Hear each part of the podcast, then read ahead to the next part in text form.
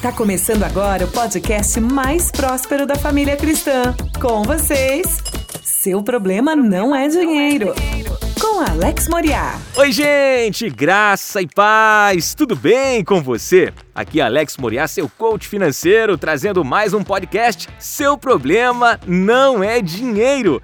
Aqui nós falamos de inteligência financeira e também inteligência emocional. Acreditamos que o dinheiro está totalmente atrelado ao emocional, por isso tratamos desses dois assuntos com sabedoria, com a palavra sempre baseada em estudos e em experiências. Eu espero que você curta. Hoje eu quero trazer aqui para você alguns investimentos que fazem sentido nesse cenário que estamos vivendo atualmente. Então fica aí cinco investimentos para você em 2020. Seu problema não é dinheiro. O podcast mais próspero da família cristã. Bem, antes de falar aqui dos cinco investimentos, eu quero agradecer a todos vocês que estão nos seguindo no Instagram, arroba Alex Moriá. Tem muita gente participando. Nós estamos também com um grupo no Telegram e nesse grupo nós falamos de investimentos, nós falamos de inteligência financeira. Todos os dias pela manhã temos um devocional, uma palavra ali para você começar o dia com ânimo total. E tudo isso num grupo que temos exclusivo no Telegram. Se você quiser fazer parte, é só ir lá no nosso Instagram, AlexMoriá, na bio, ou seja, na primeira página do Instagram, você vai ver um link e clicando nesse link você vai ver o encaminhamento para o grupo do Telegram. Vai estar escrito lá bem destacado, grupo exclusivo do Telegram, tá bom? Te aguardo lá com muito carinho. Agora sim, falando dos cinco investimentos, nós separamos aqui um, um tipo de carteira para uma pessoa mais conservadora.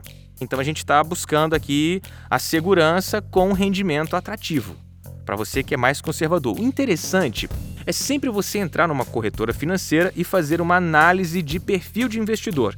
Lá você vai saber se você é mais conservador, se você é um pouco moderado, se é mais arrojado, né, mais ousado nos investimentos, para que você não invista em algo e acaba perdendo algum dinheiro e vai acabar gerando um trauma e você vai dizer o quê? Investimento não presta. E na verdade não é investimento não presta.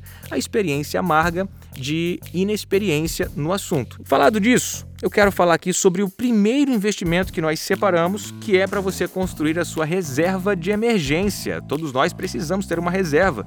Para quem não gosta de falar, fala que é reserva de oportunidade, que está tudo certo. Essa reserva de emergência ela pode sim atender às suas oportunidades e uma necessidade específica, um desemprego que você tenha e caso você seja MEI, por exemplo, não tem o seguro-desemprego, a reserva de emergência vai te socorrer nessa hora. Ah, então a reserva de emergência ela precisa ser alocada essencialmente num fundo, num produto que possua liquidez diária e segurança. A gente não busca rendimentos numa reserva de emergência. Os dois fatores são a segurança e a liquidez diária, para que você possa utilizar esse recurso quando necessário de forma imediata, tá?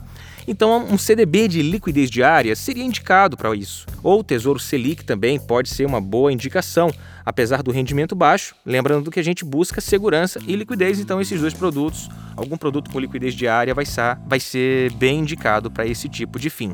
Um segundo investimento seria os fundos imobiliários. Os fundos imobiliários é a mesma coisa que é muito parecido, na verdade, com o investimento em imóveis de forma tradicional. Só que você não precisa gerenciar o imóvel, não precisa fazer a manutenção, não precisa se preocupar, com o contrato, com o inquilino e tudo mais. Você faz o investimento em cotas fracionadas. Um exemplo, um imóvel de 100 mil reais, você consegue comprar 100 reais desse imóvel. É como se você estivesse fazendo parte ali daquele imóvel, comprando a grade do terraço. Vamos colocar assim, só para você ter uma ideia, é você ter acesso ao imóvel através de frações. Então você consegue comprar cotas a partir de 100 reais, até um pouco menos que isso, e já consegue desfrutar dos benefícios, que incluem a valorização da cota e também os dividendos, que são os aluguéis provenientes daquele fundo. Interessante, né? Se você quiser saber um pouco mais, no nosso canal no YouTube nós temos um vídeo falando só sobre fundos imobiliários. É bem interessante, eu acho que vale a pena você conferir, tá? Um terceiro fundo aqui seria o fundos de previdência. Esse a gente utiliza mais para construir uma aposentadoria. Então você que pensa criar uma aposentadoria diferente, além do governo, essa é uma boa dica. Um quarto investimento seria para você de construir uma diversificação com proteção, seriam investimentos dolarizados. E seria você investir em algum produto alocado, atrelado ao dólar. Dessa forma, se houver qualquer tipo de crise ou pandemia ou coisa do tipo, que o dólar suba, você está ganhando em cima dele. Caso no Brasil as ações caiam, como aconteceu agora no Covid-19, você está ali ah, fazendo um ponto de equilíbrio. E o último investimento seria o investimento mais tradicional, conhecido por todos, que é o investimento em imóveis. Para uma diversificação na carteira, vale muito bem, é um investimento conservador. No mais, esses cinco investimentos aqui a gente quer citar para você como boa dica para você dar uma pesquisada, achar o que melhor lhe convier e, lógico, botar para frente os investimentos para que a sua vida seja mais rica e mais abundante.